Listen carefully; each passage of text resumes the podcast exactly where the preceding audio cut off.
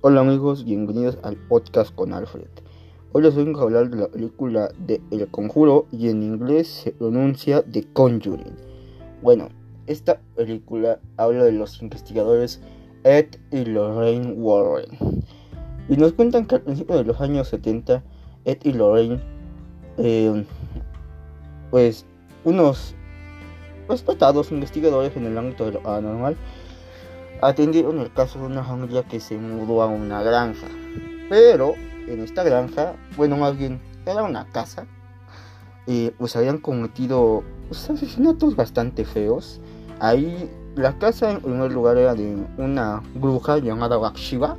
Y pues esta, bueno, esta mujer pues se mató al intentar sacrificar a su bebé y su esposo encontrarla en el acto se mató, subió al árbol de la casa, se ahorcó y maldijo a, todo a todos los que compraron estas tierras.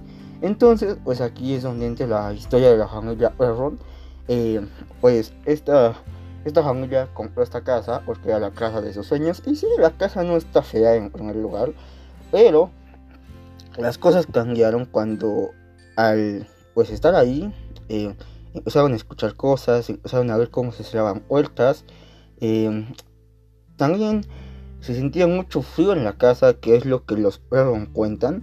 Em, y pues el ambiente estaba muy pesado. Muy pesado. Las cosas empezaron tranquilos. Primero se empezaron a abrir las puertas. No, con normal. Y después ya empezó a sentirse pues, frío. Pero ya conforme pasaban los días, la familia, en especial las hijas, empezaron a sentir una presencia demoníaca infernal en la casa.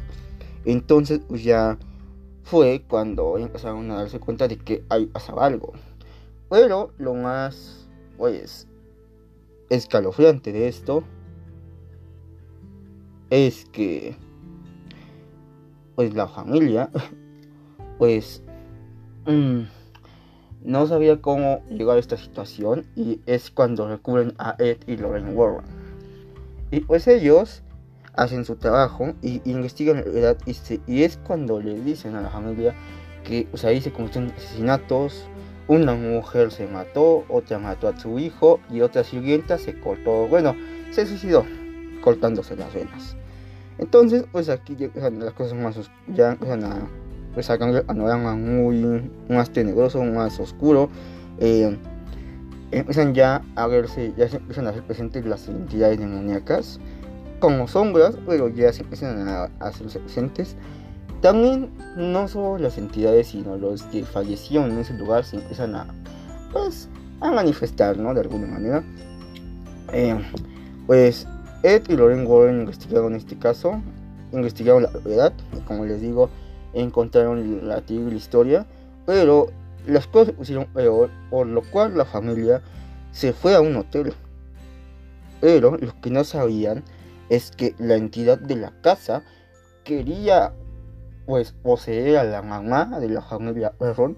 Eh, pero esta entidad tenía otros planes más malignos que es poseer a la mamá y matar y que la mamá matara a una de sus hijas. Entonces pues ahí la cosa se pone medio medio fuerte y pues la mamá lleva de regreso a sus dos hijas a la casa e intenta matar a la más chica porque así fue lo que ocurrió en los años pasados. Bueno, esto concluye con que hacen un exorcismo y pues vencen la entidad, pero también nos dan guiños del próximo caso que fue el de Amityville. antes de pasar a esto, quiero decir que el conjuro, bueno, el conjuro con una película, pero se convirtió ya en un universo, en un universo de películas que tienen, pues todas las películas forman una misma historia. Es medio confuso, pero así funciona. Eh, entonces, todo empieza con la monja también. No me voy a meter mucho en los universos porque ahí se ya extiende un poquito más. Ahorita lo que estamos hablando es del conjuro. Pero eh, el universo, los universos que es la monja, Anabel, pues nos cuentan un poco más de cómo pasan las cosas, de cómo van conectadas cada cosa. y en el orden sería La Monja, El Conjuro, Anabel la Creación, El Conjuro 2 y Anabel 3, pues la verdad no tiene como que una conexión. O sea, es una película, pues sí, o sea, sí es la película de la muñeca, pero como tal tener conexión a, al universo directamente no. O sea, porque no te ninguna escena adicional ni nada. Porque siempre cuando tiene una, una, una película como La Monja, Anabel la Creación, Anabel 1, este, pues nos pasan fragmentos de lo que va a pasar, de cómo se va construyendo la historia. Y pues Anabel Anabel vuelve a casa no tiene eso, o sea, no tiene como que esos como que esos esas escenas que nos muestran cómo se va a hacer la otra película, o sea, no, no tiene nada de eso. Anabel vuelve a casa. Y de hecho fue chistoso, de hecho hasta le hicieron memes porque este en ese, en ese tipo salió al mismo tiempo Anabel vuelve a casa y, y Spider-Man lejos de casa, entonces le hicieron memes. Pero bueno, no es el punto. El punto es de que, pues, Ana, Anabel, la, Anabel vuelve a casa no la tomaría como que tanta importancia. No, no diría que es, que va conectada al universo, porque no. Entonces, las únicas que están conectadas es la monja, Anabel la creación y Anabel, pues Anabel, la primera película que salió, son como las que van conectadas. Eh, pero sí, este y otra cosa, volviendo a El Conjuro, em, también el director, perdón, su fecha de estreno fue el 23 de agosto de 2013. Y como vuelvo con el director, el director es James Wan, que todos lo conocemos porque ha hecho películas muy buenas como El Juego del Miedo, Saw y pues otros sinfín de películas.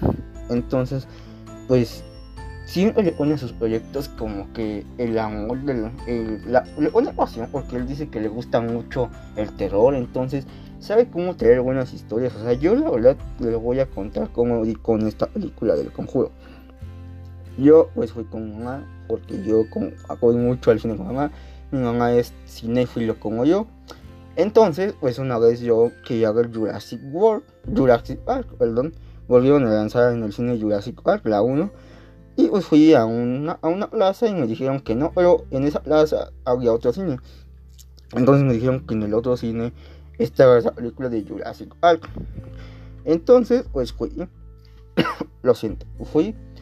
Y pues a mi sorpresa, no, tampoco estaba Jurassic Park. Entonces, pues mi mamá dijo, mira, esa del conjuro. Entonces, no sabíamos que era una película de terror. O sea, sí, el título sonaba como que raro, el conjuro.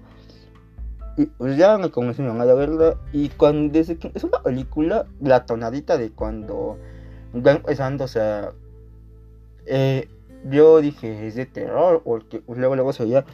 Y ya cuando empieza la película que se ve la muñeca Annabelle, dije, esto fue una buena lección. Entonces, yo pensé que se iba a tratar de la muñeca, que iba a ser como algo así como Chucky o algo así. Pero, pues la verdad, fue algo bastante diferente y me gustó. Desde que lo empecé a ver, me gustó. De hecho, una anécdota chistosa es que en ese momento un bebé estaba, llegando un bebé estaba llegando a la sala y un señor fue solo, se sentó en las, los asientos de hasta el fondo, algo bastante chistoso, y pues dijo una antisonante que no voy a mencionar. Y pues fue chistoso porque un bebé está llorando. Y sí, yo también estoy con ese señor. O sea, ¿quién llega a una película de terror? O sea, yo no sabía que era de terror, pero ¿quién llega a una película de terror a un bebé? O sea, no. Pero lo chistoso fue de que, pues sí, fue eso. Y también, pues, como les digo, la película me gustó desde que la vi. Y me gustó la historia. Yo la verdad no desconocía que era basada en hechos reales. O sea, yo la vi como una película más de terror.